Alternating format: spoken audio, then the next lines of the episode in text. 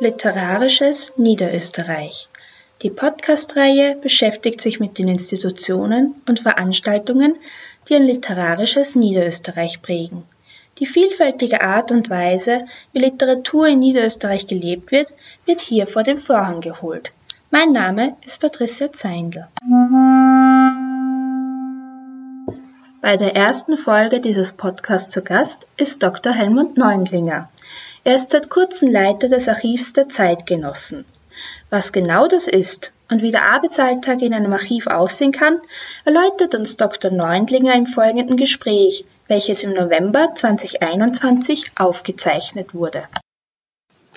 Ich bin der Helmut Neundlinger, bin 1973 äh, geboren und in äh, Everding in Oberösterreich aufgewachsen. Das ist in der Nähe von Linz. Bin 1992 nach Wien äh, gezogen, um zu studieren. Zunächst Philosophie im Diplomstudium. Äh, habe dann die Möglichkeit gehabt, über ein Forschungsprojekt zu Ernst Jandl äh, auf die Germanistik zu wechseln und habe dort dann ähm, meine Dissertation verfasst beim äh, legendären Professor Wendelin Schmidt-Dengler, der dann leider 2008 sehr plötzlich verstorben ist, aber ich habe meine Arbeit bei ihm noch fertig äh, abschließen können und habe dann auch bin dann ein Jahr nach dem nach dem Tod des Herrn Professors bin ich gefragt worden von Seiten des Literaturarchivs der Nationalbibliothek, ob ich den Nachlass ähm, von Wendelin Schmidt-Dengler aufarbeiten möchte. Das war sozusagen mein Einstieg in die äh, Arbeit mit Sammlungen, in die Archivwelt. Vorher habe ich ganz, ganz andere Dinge gemacht. Also ich habe so eine sehr bunte äh, Berufsbiografie. Ähm, ich war teilweise journalistisch tätig, äh, zum Beispiel fürs Datum, für das Monatsmagazin in den frühen Jahren, äh, also so im Bereich Kulturpublizistik. Ich habe äh, auch immer wieder kleinere Forschungsprojekte gehabt. Ich war und bin auch künstlerisch tätig. Also ich bin selber auch Autor und Musiker, also spiele Klarinette und Bassklarinette und bin aber jetzt so seit in, mittlerweile fast zehn Jahren ähm, im Bereich der Landessammlung in Niederösterreich tätig. Zunächst nur als äh, sozusagen auf, auf freier Basis habe ich einen Nachlass eines Autors äh, aufgearbeitet und auch eine Publikation daraus ähm, gemacht. Und seit 2014 äh, im November war ich dann eben äh, im Bereich des Zentrums für museale Sammlungswissenschaften tätig. Das ist ganz eng verflochten mit den Landessammlungen Niederösterreich. Und das ist ein Riesenbereich, wenn man sich vorstellt, das sind mehrere Millionen Objekte und äh, archivarische Bestände, die diese Sammlungen verwalten und äh, erschließen und, und auch wissenschaftlich bearbeiten. Das reicht von der Archäologie über die Kunst, Volkskunde, ähm, äh, eben Literatur war jetzt äh, eben bis vor kurzem auch dabei. Äh, wir haben eigene Restaurierungsabteilung und so weiter. Also es ist ein großer Betrieb, in dem ich jetzt da äh, sozialisiert wurde und jetzt hat sich eben ähm, es so ergeben, dass ich die Leitung des Archivs der Zeitgenossen übernommen habe. Das ist ein Archiv mit sozusagen prominenten Beständen, künstlerische Vorlässe hauptsächlich, also noch lebende Künstler.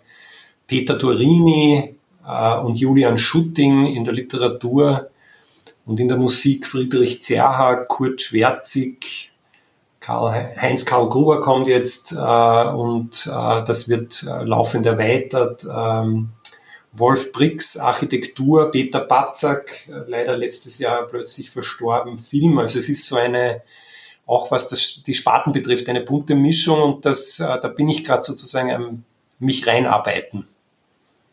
Ja, soweit mal zu, äh, in, in aller Kürze zu meiner Person das Archiv der Zeitgenossen war ja vorher das Literaturarchiv Niederösterreich. Habe ich das richtig verstanden? Naja, es ist ein bisschen komplizierter. Also das Archiv der Zeitgenossen war eigentlich, äh, ist eine, eine eigene Gründung des Landes Niederösterreichs an der Donau-Uni. Ähm, und zwar ist das 2010 ähm, endgültig gegründet worden und es hat sich im Prinzip konstituiert äh, äh, über die Bestände von Peter Turini, Friedrich Zerha und Wolf Brix. Äh, und ähm, die Idee war, so prominenten und mit Niederösterreich verbundenen äh, Künstlern ähm, ja, eine, eine, eine Bleibe für die, die Materialien äh, und die Dokumente zu ihrer künstlerischen Arbeit zu gestalten und zu, ähm, sozusagen zur Verfügung zu stellen. Und die reine Archivfunktion auch zu öffnen in Richtung Wissenschaft. Darum ist das jetzt, ist das an der Donau-Uni gelandet. Was die, die, die Literatursammlung des Landes betrifft, die äh, ist wesentlich, die hat einen wesentlich längeren ähm, äh, Weg hinter sich. Das ist eigentlich was so, dass äh, Archivalien und Vor- und Nachlässe im Rahmen der Landesbibliothek äh, gesammelt wurden. Nicht sehr systematisch, das ist halt ein bisschen mitgelaufen. Und dann gab es 1988, 89 die Übernahme auch eines relativ prominenten Bestandes, nämlich das war der, der in Österreich verbliebene Nachlass des Autors Winston U. Auden. Auden war eigentlich ein geborener Engländer, in späteren Jahren dann amerikanische Staatsbürgerschaft angenommen und der hat äh, von 1958 an bis zu seinem Tod 1973 seine Sommer in seinem Haus in Kirchstetten bei Neulenkbach verbracht. Also der war dann ähm, in den letzten 15 Jahren seines Lebens ein Wahlniederösterreicher, war hier eigentlich hauptsächlich um zu arbeiten, zu schreiben, aber auch ähm, es gab dann natürlich auch Kontakte zur österreichischen deutschsprachigen Literaturszene hat auch äh, in, der, in der österreichischen Gesellschaft für Literatur ähm, gelesen. Er hat äh, sogar mal einen Auftritt im Schloss Neulenkbach gehabt, mit gemeinsam unter anderem mit Wilhelm Sabo, einem sehr äh, wichtigen äh, äh, niederösterreichischen Dichter. Genau, und rund um diesen Bestand von äh, Winston U. Orden ist dann so eine langsam eine, eine Sammlung entstanden, äh, zunächst hauptsächlich Nachlässe, also es wurde unter anderem der, der Nachlass des Schauspielers, Kabarettisten und Autors äh, äh, Karl Farkasch übernommen, Karl Merz, der legendäre Mitautor des Herrn Karl, äh, ist auch übernommen worden. Ähm, und so sukzessive ist man dann auch dazu übergegangen, nicht nur Nachlässe, also die, die wie soll ich sagen, die äh, Bestände von verstorbenen Autoren und Autorinnen zu übernehmen, sondern auch Vorlässe. Und der Begriff des Vorlasses äh, bezeichnet eben eine Übernahme zu Lebzeiten. Da ist in den letzten Jahren viel entstanden. Also seit 2014 äh, gibt es eben nicht nur mich am ähm, hat es nicht nur mich gegeben am Zentrum für museale Sammlungswissenschaften, sondern zuerst dann auch meine liebe Kollegin Katharina Strasser. Ähm, und im, nachdem Katharina dann an, äh, in die Literaturabteilung des Landes gewechselt ist, kam, äh, kam ein, ähm, ein Legionär an Bord, nämlich der Fermin Suter, mein lieber Kollege mit Schweizer Wurzeln, der sich aber mittlerweile schon fantastisch in die österreichische Literatur eingearbeitet hat. Und wir haben so in den äh, letzten Jahren wirklich interessante Bestände äh, erworben und auch teilweise beforscht. Also von zum Beispiel von dem äh, Avantgarde- und Fluxusautor Gerhard Jaschke, der auch ein riesen Zeitschriftenprojekt hatte, nämlich das sogenannte Freiboard über 40 Jahre. Ähm, das ist wirklich äh, un unglaublich reichhaltiges Material zur sagen wir mal, zur Kulturgeschichte des, des subkulturellen literarischen Lebens, des äh, randständigen äh, Lebens, das sind so eher die, die, die außenseiterischen, äh, aber künstlerisch extrem interessanten Positionen.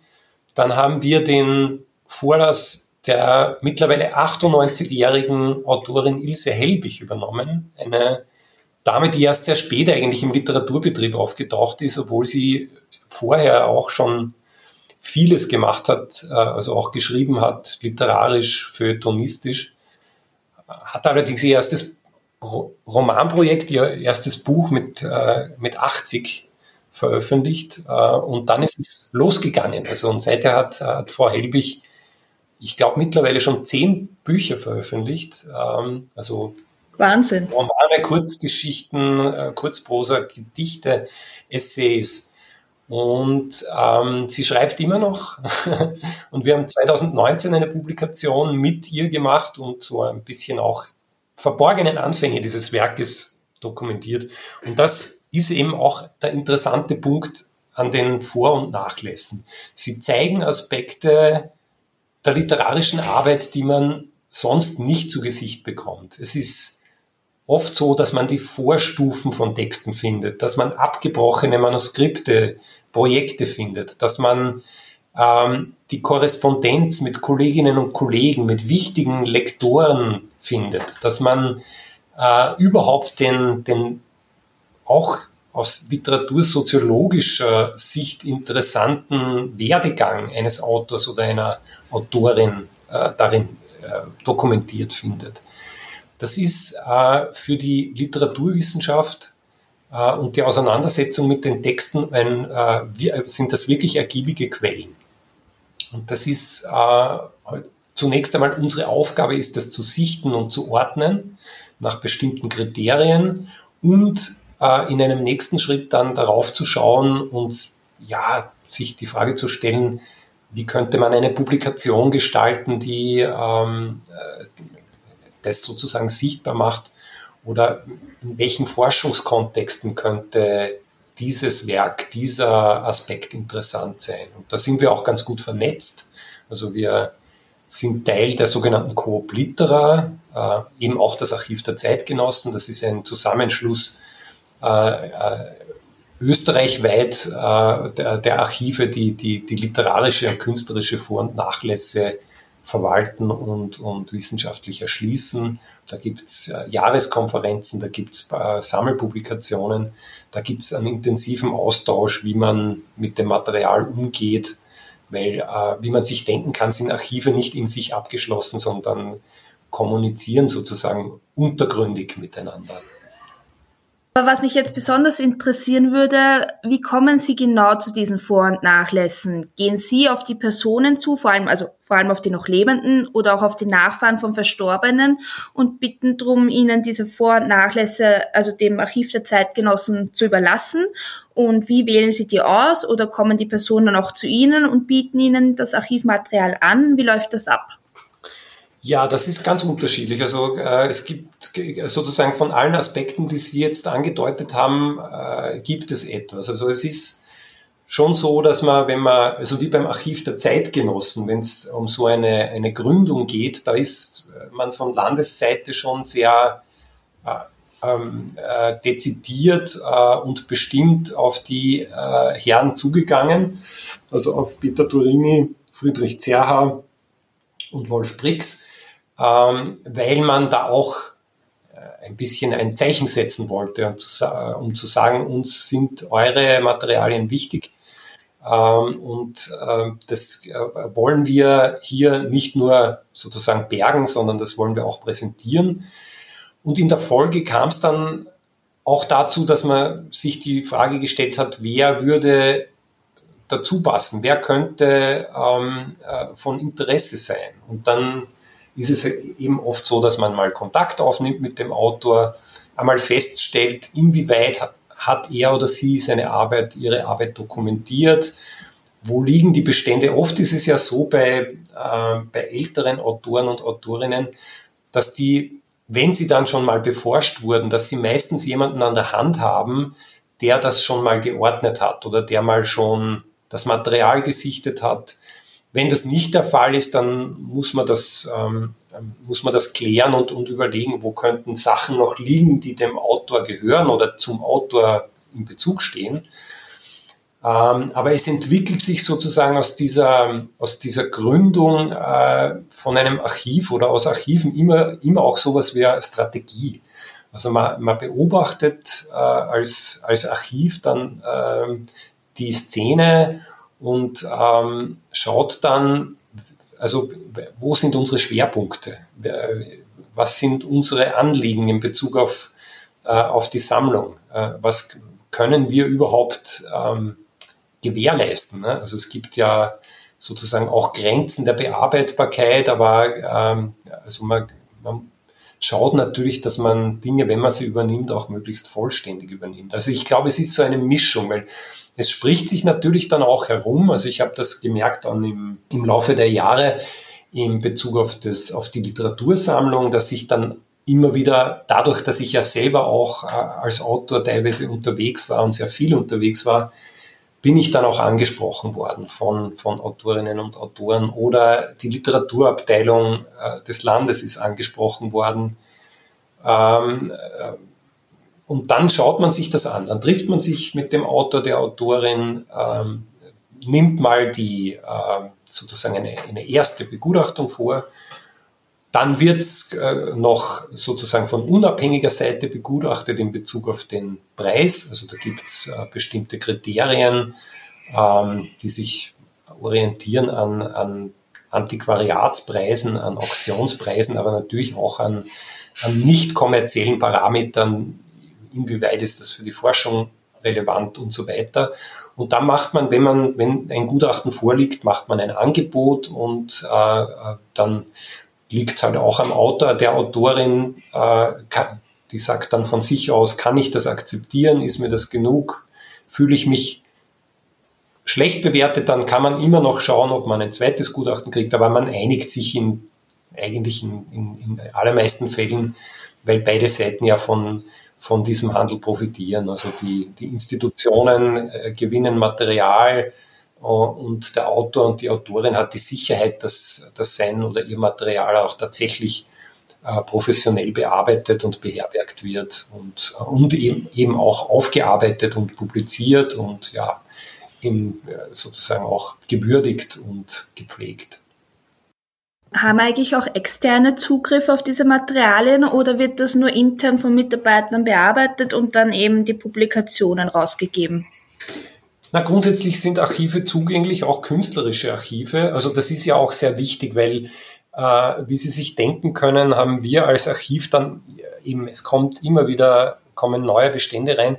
Das heißt, unsere Kapazitäten für die wissenschaftliche Aufarbeitung sind natürlich beschränkt. Das heißt, wir versuchen dann ganz explizit auch äh, zu kooperieren mit, mit universitären Instituten, Studierende einzuladen, sich das anzuschauen, eventuell auch ähm, um Themen zu finden für Diplomarbeiten, für, also Masterarbeiten, für Dissertationen.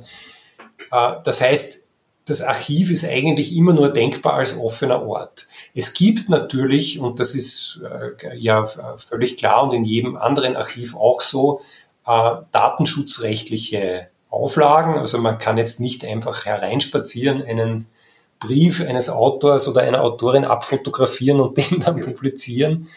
Ähm, also da gibt es natürlich äh, Benutzerordnungen. Ähm, inwieweit man das Material benutzen darf, das muss auch abgesprochen werden mit den Bestandsbildnerinnen. Aber im, im Grunde äh, ist, ist das Archiv, und das ist ja sozusagen auch der Auftrag der, der öffentlich-rechtlichen Seite, dieses ganzen Projekts äh, ist das Archiv als Ort der Forschung auch gedacht. Also das heißt, man, man hat ein, ein großes Interesse, dass das für die literaturwissenschaftliche, musikwissenschaftliche, kulturwissenschaftliche, historische Forschung zugänglich ist ähm, und dass hier auch äh, kontinuierlich eine Auseinandersetzung mit den Inhalten des Archiven, Archivs passiert. Darf ich fragen, inwiefern Digitalisierung bei Ihnen ein Thema ist? Naja, das hat zwei äh, Aspekte. Das eine ist, ähm, die, also die Digitalisierung findet nat natürlich sukzessive statt. Also wir haben, wenn man das jetzt äh, sich vergegenwärtigt, ähm, in den letzten 20, 30 Jahren haben wir da einen großen Umbruch in Bezug auf die Materialität von Vorlässen. Also man kann sagen, ja, bis in die späten 80er, 90, vielleicht frühen 90er Jahre hinein haben Autoren in aller Regel auf der Schreibmaschine geschrieben, haben mit der Hand geschrieben und dann kam die Computerisierung. Und das ist so ein, ja, wie wir wissen, so ein schleichender Prozess. Also es gibt natürlich nach wie vor Autoren, die noch nicht umgestiegen sind, ähm, aber die allermeisten schreiben mittlerweile ihre Texte auf dem Computer. Wir sprechen da von eigentlich Digital Born Resources, also von äh, im, im, im digitalen äh, entstandenen Quellen ähm, oder Originalen, das sind dig digitale Originale, um es mal so zu sagen. Das heißt, dass wir übernehmen mittlerweile Bestände auch in Hybridform. Also wir haben natürlich die Ausdrucke, die, ähm, die Briefe, die, die Zettel, das Material, äh, die Sammlungen, die ein Autor, Autorin anlegt, aber wir übernehmen auch ähm, die teilweise die Festplatten, die ähm, in welcher Form auch immer das gespeichert ist. Das hat natürlich Konsequenzen für die Institutionen, weil die, äh, wie Sie sich denken können, da noch ganz, ganz stark hinter, äh, hinterherhinken. Also es gibt da noch viele offene Fragen. Ähm, das beschäftigt äh, insgesamt äh, die, die, die Frage des, der Sammlungen. Äh, also wie geht man um mit der Digitalisierung? Äh, wie findet man Lösungen, die man dann nicht alle fünf Jahre überarbeiten muss, weil die Betriebssysteme nicht mehr existieren, weil die Technik, Technologie sich so verändert hat. Also da stehen wir gerade vor einem, vor einem ganz großen Fragezeichen. Aber das, dem kommen wir nicht aus, weil wir äh, unser Leben mittlerweile so durchdrungen ist von Digitalisierung, dass gerade, wenn man sich bemüht um rezente äh, künstlerische Vorlässe, also von Dingen, die in den letzten Jahren entstanden sind, dann, dann, dann muss man das auf der Rechnung haben. Also da kann man nicht so tun, als äh, äh, säße am anderen Ende der Autor und äh, schreibt mit dem Federkiel äh, auf Pergamentpapier, was natürlich immer eine romantische Vorstellung ist, aber so ist es halt nicht mehr. Ähm, äh, und deswegen ist Digitalisierung in, in vielerlei Hinsicht ein Thema. Was da natürlich auch dazu kommt, ist immer die Frage, wie wie stark geht man dann sozusagen äh, proaktiv um mit der Frage der Digitalisierung im Sinne von digitalen Editionen. Also das betrifft ja äh, sowohl die Literatur als auch die Musik, dass man mittlerweile halt äh, in der Forschung auch sehr stark sieht, die Möglichkeiten des Digitalen zu nutzen, äh, was die, die, die her, äh, sozusagen die, die Editionspraktiken betrifft. Also bei, um es vielleicht kurz festzumachen am Beispielen, wenn man Tagebücher oder Briefe ediert äh, von Beständen, die müssen allerdings dann natürlich zeitlich weiter zurückliegen, sonst hat man auch Datenschutzprobleme. Äh, Aber da ist es dann durchaus möglich, in, in Bezug auf die Verknüpfung der Information Dinge zu leisten, die man im, in, in, in Bucheditionen nicht leisten konnte. Also Namen, die vorkommen in Briefen, man kann sie verlinken, äh, Themen, die vorkommen. Man kann in Editionen herumklicken, man kann vielleicht in einer Briefedition schauen, wann kommt der Begriff so und so vor. Ja? Also warum dieses Wort, ich suche sozusagen nach, nach Evidenz, dass der Autor sich mit dem Thema beschäftigt hat. In welcher Phase seines Werks hat er das gemacht? Also das sind alles Dinge, die, ähm, die sind jetzt auch sozusagen erst ähm, äh, am, am Werden, aber da werden wir sicher auch uns damit auseinandersetzen in den nächsten Jahren. Finde ich total spannend, weil ich hatte diese digitalen Editionen, so wie Sie sie beschreiben, noch gar nicht am Schirm, aber es klingt großartig. Ähm, ja, also, ja, es ist viel Arbeit. Also man muss sich ja. das, äh, ich war, ich, ich weiß das aus eigener Erfahrung. Ich war im, in einem äh, Editionsprojekt eines Tagebuchs eines äh, oberösterreichischen Autors involviert. Ähm, äh, über, das waren 13 Jahre sehr intensive Tagebuchaufzeichnungen. Äh, also das waren, der schrieb da, damals tatsächlich noch mit der Schreibmaschine. Das waren 750 Seiten im Typoskript. Äh, das waren dann über 1000 in Word. und, und mit äh, sehr vielen Namen und Begriffen und ähm, hinweisen. Also das war Knochenarbeit, das herauszufiltern und zu, zu kommentieren. Aber jetzt ist es, wenn es getan ist, ist es dann schön, weil dann kann man es benutzen für die Forschung, man kann das halt sehr gut dann ähm, kontextualisieren und, ähm, und das, das macht dann Freude, aber äh, es äh, sozusagen die, die, die Mühe, die dahinter steckt, äh, die, ähm, ja, die, die sieht man dann vielleicht gar nicht so an der Oberfläche. Wobei man sagen muss, dass sich da auch viel tut in Bezug auf Artificial Intelligence, in Bezug auf Semantic Web. Äh, das heißt, das wird sukzessive Technologie unterstützt laufen und dann wird es vermutlich mit der Zeit auch viel einfacher, solche Editionen zu machen. Mhm. Äh, was mich jetzt auch noch interessiert, haben Sie auch ein Repositorium bei sich, also ein digitales Archiv im Archiv der Zeitgenossen? Wir haben Digitalisate. Ähm, ich weiß nicht, ob wir sozusagen schon von einem Repositorium sprechen können, aber ähm, es ist äh, vor allem in den, äh, was die Gründungsbestände CH und Turini betrifft, ist da viel passiert. Das muss man weiterentwickeln, das ist gar keine Frage. Und ähm, da werden wir auch dranbleiben. Was es jetzt gibt, sozusagen ums jetzt auf die Anwendungsseite zu blicken, es wird im, äh, am 15. Dezember wird äh, eine Seite online gehen, die heißt CH Online.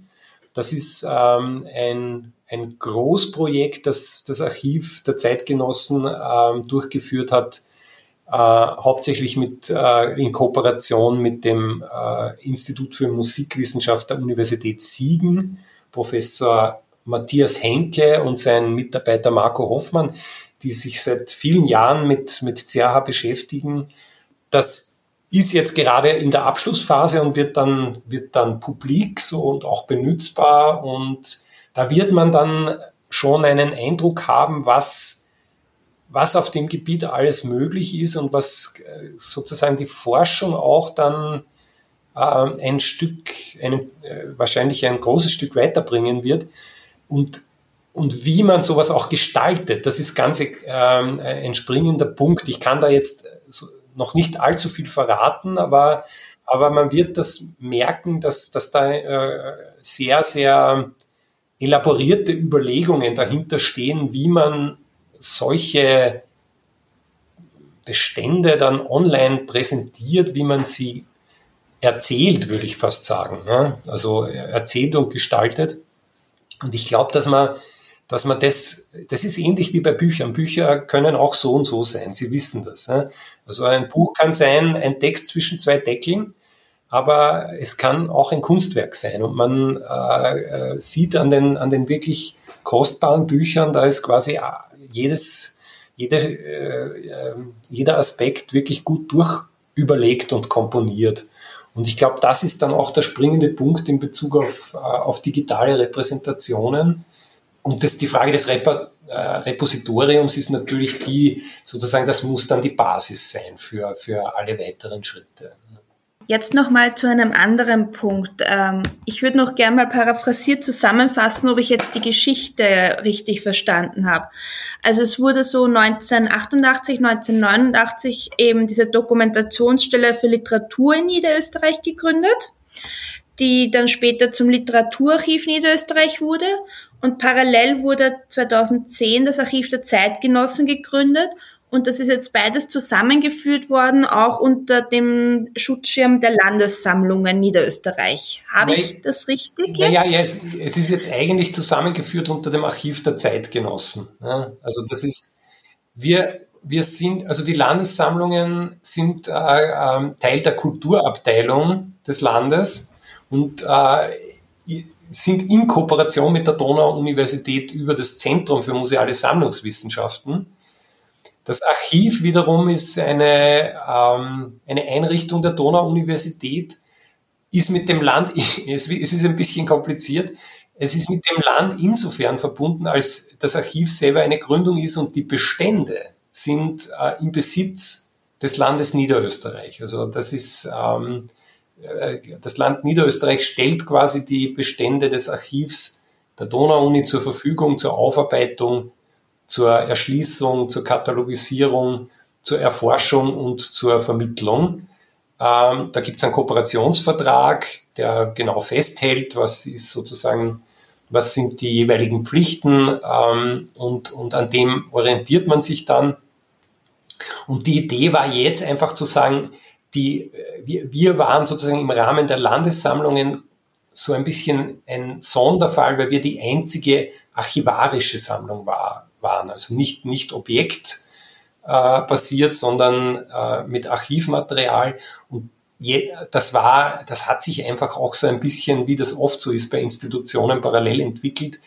Und jetzt war aber ein Punkt, wo man ähm, auch von Landesseite gesagt hat, es wäre eigentlich vernünftiger, wenn man diese archivarischen Sammlungen und vor allem speziell diese künstlerischen Vor- und Nachlässe unter einem Dach versammelt, und, um da sozusagen auch die Kompetenz zu konzentrieren ähm, und da weiterzugehen. Und, ähm, und deswegen ist das jetzt sozusagen so, sind wir so ein bisschen rübergerückt.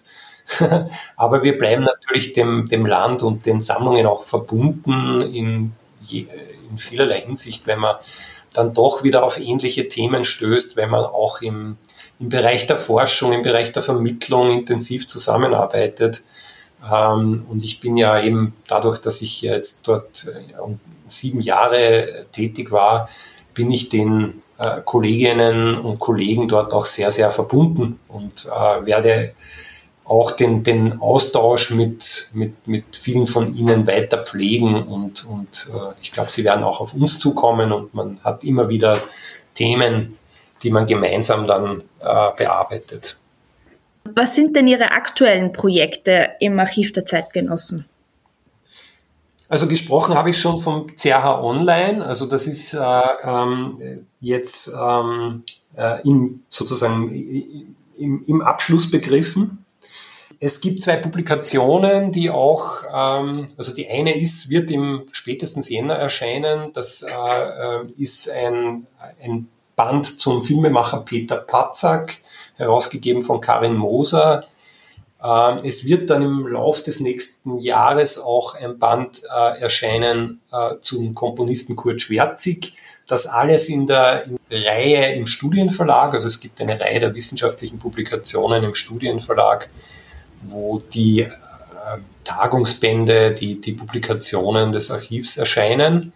Das sind so die nächsten Highlights quasi auf der Publikationsseite. Und wir, wir planen natürlich schon einiges für nächstes Jahr. Also es ist jetzt auch wie bei vielen anderen Institutionen so, dass sich einiges verschoben hat. Also wir wollten eigentlich im letzte Woche Nein, Entschuldigung, heute wäre das gewesen. Heute hätten wir einen Termin gehabt im, im, im äh, Ernst-Krenek-Institut, auch hier an der Donau-Uni, äh, zum Nachlass des äh, Musikverlegers Alfred Schlee, der auch ein Teil unserer Sammlung ist.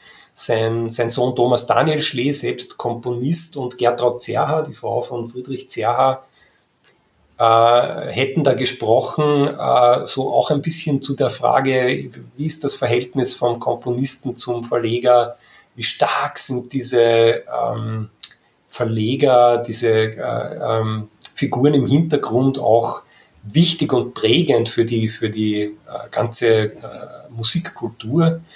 Das wird jetzt, äh, äh wenn ich es recht im Kopf habe, haben wir es verschoben auf 12. Mai äh, 22 wo wir dann hoffentlich wieder ganz, ähm, äh, also natürlich mit Vorsicht, aber mit möglichst wenigen Beschränkungen das Publikum einladen können. Da freue ich mich sehr, da wird es dann auch einen Teil, also es wird ein Gespräch geben, es wird ein Konzert geben ähm, äh, mit, mit Kompositionen, die sich auch beziehen auf, äh, ähm, auf das Gespräch dann haben wir vor, einen Schwerpunkt zu machen. Das ist jetzt so ein bisschen äh, aus, äh, sozusagen aus der Arbeit von Fermin Sutter und mir äh, mitgewandert. Ähm, und zwar ähm, soll es geben einen, im Rahmen der Coop Litra einen Auftakt zu einem Workshop gespeicherte Gefühle über den Affekt im Archiv. Also so Dinge, über die man eigentlich gar nicht so spricht. Also dass ja in, in Archiven oft die wütenden ähm, äh, Briefe äh, an den Verleger, der das Buch nicht veröffentlichen will, stehen, dass die tragischen Liebesgeschichten vielleicht sich da auch finden, dass die, die Autorenkriege, die äh, äh, Auseinandersetzungen zwischen Musikern sich dokumentieren, dass auch die Niederlagen sich dokumentieren. Also man darf ja nicht vergessen, dass viele Autoren, äh, wenn sie beginnen, zunächst einmal hauptsächlich Absagen kriegen. Ja? Äh, sehr prominente Beispiele in der Literaturgeschichte, wie schwer sich später weltberühmte Autoren getan haben, zu, zu publizieren am Beginn. Und wir wollen uns ein bisschen die Frage stellen, was heißt das eigentlich für uns, äh, mit, mit dieser Ebene umzugehen und auch mit der Beziehungsebene, weil diese Arbeit in einem äh, Vorlassarchiv bedingt ja, dass man mit den Menschen, denen man ihr Werk sozusagen abnimmt, ganz intensiv kommuniziert. Und das sind äh, absolut prägende Beziehungen. Also ich habe das in den letzten Jahren in meiner Begegnung mit Ilse Helbig äh, erlebt. Die, die, die hat mich ähm, äh, so stark berührt und geprägt, wie man das äh, eigentlich selten hat, wenn man, äh, also wenn, wenn man mit, mit sowas nicht vertraut ist. Äh, und das spielt natürlich auch eine Rolle für da, dahingehend, wie man auf diese Dinge blickt. Ne? Also das ist eine, also Archivarbeit ist eben nicht nur, wie sich das viele Leute vorstellen, dass man irgendwo sitzt in einem dunklen Kämmerlein und Akten wälzt, sondern das ist oft eigentlich eine enorm lebendige Beziehungsarbeit ja, und eine Hera Auseinandersetzung, eine, eine großartig produktive. Also unsere Publikation mit Ilse Helbig, sie hat uns sehr stark tun lassen, aber sie hat immer wieder ihre Meinung gesagt und das war wichtig für uns. Also das war schon so, dass das auch ihr, ihre, ihre Anmerkungen äh, eingeflossen sind und zum Schluss waren beide Seiten eigentlich sehr glücklich. Und, und das sind so, so Sachen, die wollen wir uns ein bisschen anschauen. Und da soll es dann auch ein, eben in, in Krems dann eine Tagung geben im Herbst, die dann wiederum in eine Publikation mündet. Und äh, wir werden Julian Schutting ehren im äh, Oktober 22, da wird er 85, es wird eine Publikation geben von szenisch-dramatischen Texten in der Literaturedition Niederösterreich, die der Gerhard Zeilinger herausgibt, also der äh, Literaturwissenschaftler, der wahrscheinlich am stärksten vertraut ist mit dem Werk von Schutting äh, und der auch mit dem Archiv der Zeitgenossen äh, schon intensiv kooperiert hat. Das wird dann in Kooperation auch stattfinden mit dem unabhängigen Literaturhaus in Krems. Ähm, ja, und, und das sind jetzt mal so die Highlights und sonst gibt es natürlich die Knochenarbeit, wie Sie sich vorstellen können. Also wir werden weiter an den Beständen arbeiten. Wir werden ähm, das, äh, so, das Notwendige auch tun müssen, damit diese Bestände der Forschung äh, zur Verfügung stehen. Danke vielmals. Jetzt hätte ich noch zwei Abschlussfragen für Sie. Äh, die eine wäre, was begeistert Sie persönlich am Archiv der Zeitgenossen? Naja, schon die Auseinandersetzung mit noch lebenden äh, ähm, Autorinnen, Musikerinnen und diese spezifische Situation hier, dass man die Disziplinen verknüpfen kann. Also dass die Literatur auf die Musik trifft, auf den Film, auf die Architektur. Das macht es natürlich besonders reizvoll, wenn man so auch ein bisschen aus, aus den Routinen der eigenen Disziplin herausgerissen wird und auf der anderen Seite aber wieder feststellen kann, wie intensiv die, äh, die Künste miteinander kommunizieren. Also bei uns im Archiv ist es ja so, dass die, die, die Dichter und die Musiker immer wieder kooperiert haben. Also Turini, äh, Zerha, Schutting, Schwärzig, ähm, also da gibt es so Konstellationen, die also die kennen sich ja und die, die können miteinander und die haben sich was zu sagen und das kann man dann eigentlich auch nur so abbilden ja, in, diese, in, dieser, äh, in dieser Form. Und das habe ich auch gemeint mit diesem äh, untergründigen Kommunizieren der Bestände und Archive. Ja. Also das, ein Archiv, auch wenn es physisch abgeschlossen ist, ist es eigentlich nie abgeschlossen, weil, weil, weil es ständig innerhalb des eigenen Archivs kommuniziert und auch noch nach außen kommuniziert. Danke vielmals. Ähm, gibt es noch etwas, was Sie hinzufügen möchten, was Ihnen noch wichtig ist?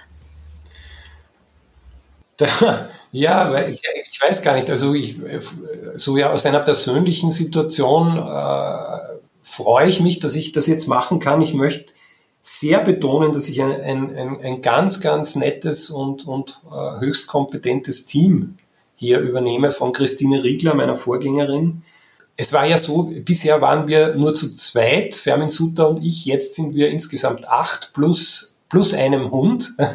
Also wir haben einen Wachhund, den Gandalf, und, äh, und die, auch, wir, wir haben uns natürlich schon gekannt, weil wir ja so an derselben Universität tätig sind, aber es intensiviert sich jetzt die Zusammenarbeit mit den Kolleginnen und Kollegen. Und da freue ich mich schon total drauf, weil, ähm, weil das, das Archiv dann doch oft, wenn man jetzt so in einem Bestand drinnen ist, ist es eine einsame Arbeit.